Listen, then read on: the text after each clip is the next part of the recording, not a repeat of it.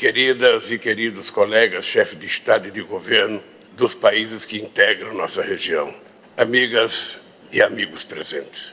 É uma enorme satisfação, companheiro Alberto Fernandes, que minha primeira atividade multilateral fora do país nesse novo mandato seja na Argentina e para uma reunião de cúpula da comunidade dos países latino-americanos e caribenhos.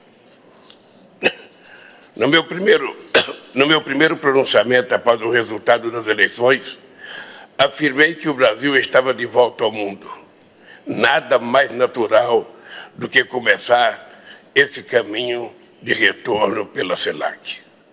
Ao longo dos sucessivos governos brasileiros, desde a redemocratização, nos empenhamos com afinco e com sentido de missão em prol da integração regional e na consolidação de uma região pacífica, baseada em relações marcadas pelo diálogo e pela cooperação.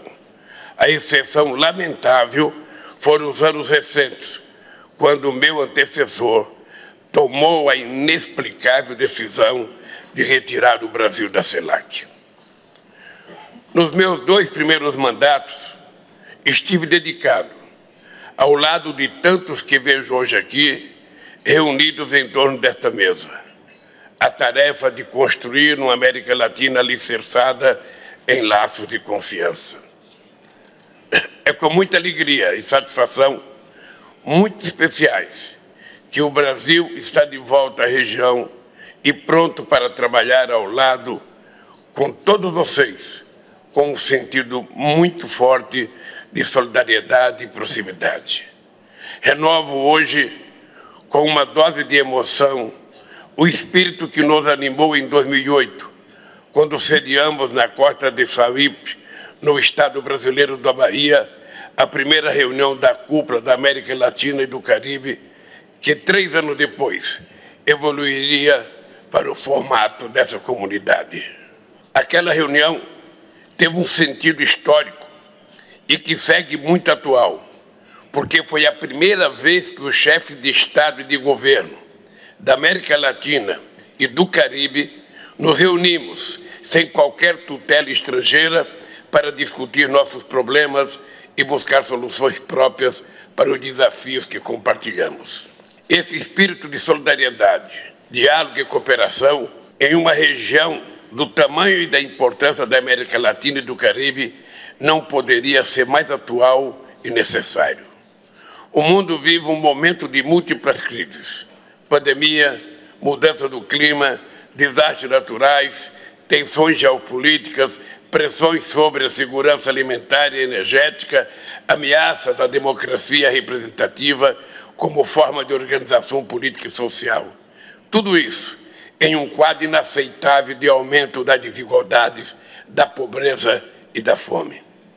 Quero aqui aproveitar para agradecer a todos e a cada um de vocês que se perfilaram ao lado do Brasil e das instituições brasileiras ao longo destes últimos dias, em repúdio aos atos antidemocráticos que ocorreram em Brasília. É importante ressaltar que somos uma região pacífica que repudia o extremismo, o terrorismo e a violência política. A maior parte desses desafios, como sabemos, é de natureza global e exige respostas coletivas. Não queremos importar para a região rivalidades e problemas particulares.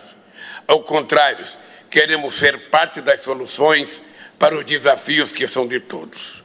A CELAC avançou e colaborou neste período recente para comprovarmos a importância e o potencial deste mecanismo. Tomei conhecimento, com muita satisfação, do quanto foi construído durante as presidências recentes do México e da Argentina, que coincidiram com um período internacional dos mais difíceis. A CELAC atuou prontamente durante a pandemia da Covid-19 inclusive com a constituição de um plano de fortalecimento das capacidades de produção de vacinas e medicamentos.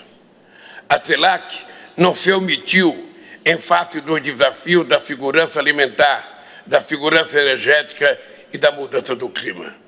Estou convencido de que, com sentido pragmático e com base na colaboração com organizações e agências especializadas, a exemplo da FAO, da OMS, da CEPAL, entre tantas outras, temos muito a contribuir para cada uma dessas questões. Na área de energia, contamos com capacidades muito especiais para participar de forma vantajosa da transição energética global. Temos matrizes energéticas diversificadas e potencial de crescimento em energias renováveis e limpas. Além disso, temos em nossos territórios alguns dos principais biomas. Dispomos de recursos naturais estratégicos, como os minerais críticos. Conservamos parcela significativa da biodiversidade do planeta e somos uma potência em recursos aquíferos chave para o futuro da humanidade. Na COP27 no Egito, anunciei que o Brasil convocará em breve uma cúpula dos países amazônicos.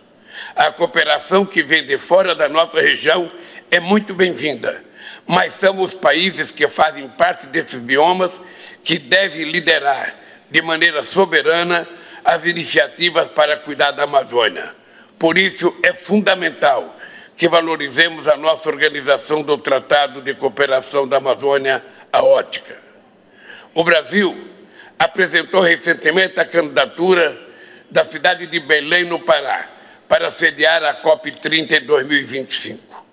O apoio que estamos recebendo dos países da CELAC é indispensável para mostrar ao resto do mundo a riqueza de nossa biodiversidade o potencial do desenvolvimento sustentável e da economia verde, além, é claro, da importância de preservação do meio ambiente e do combate à mudança do clima. Senhoras e senhores, há uma clara contribuição a ser dada pela região para a construção de uma ordem mundial pacífica baseada no diálogo, no reforço do multilateralismo e na construção coletiva da multipolaridade julgamos essenciais o desenvolvimento e o aprofundamento dos diálogos com sócios extra-regionais, como a União Europeia, a China, a Índia, a ASEAN e, muito especialmente, a União Americana, a União Africana.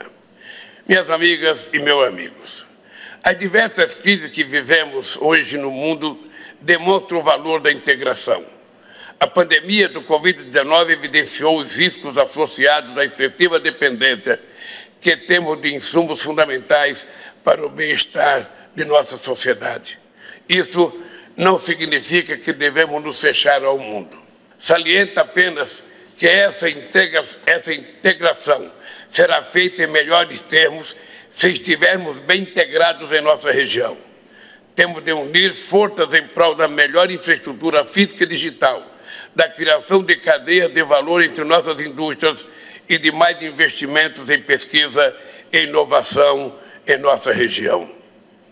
Nossa estratégia de desenvolvimento deve caminhar passo a passo com a redução da desigualdade em suas diversas dimensões, com a garantia de acesso aos direitos fundamentais no campo da educação, da saúde e do trabalho, entre tantos outros para crescermos de maneira sustentável, não podemos seguir ostentando índice inaceitável de pobreza e fome, nem tampouco conviver com a desigualdade e a violência de gênero que atingem metade de nossas populações.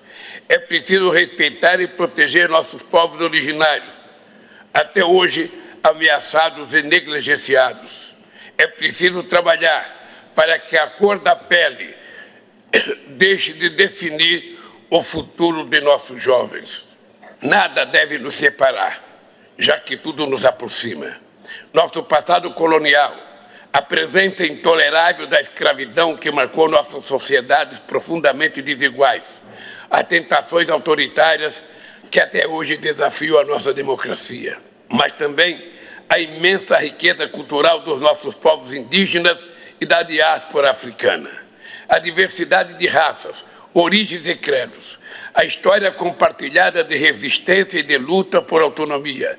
Tudo isso nos faz sentir parte de algo maior e alimenta nossa busca por um futuro comum de paz, justiça social e de respeito na diversidade. Por isso, não poderia terminar sem homenagear um brasileiro extraordinário que se dedicou a repensar nossa região quando uma comunidade latina, como uma comunidade latino-americana e caribenha ainda era uma miragem. Em outubro passado, Darcy Ribeiro, homem público e um dos nossos maiores pensadores, teria completado 100 anos. Tendo vivido o exílio nos anos 60 e 70, ele foi um dos, um dos primeiros a falar da nossa unidade na diversidade.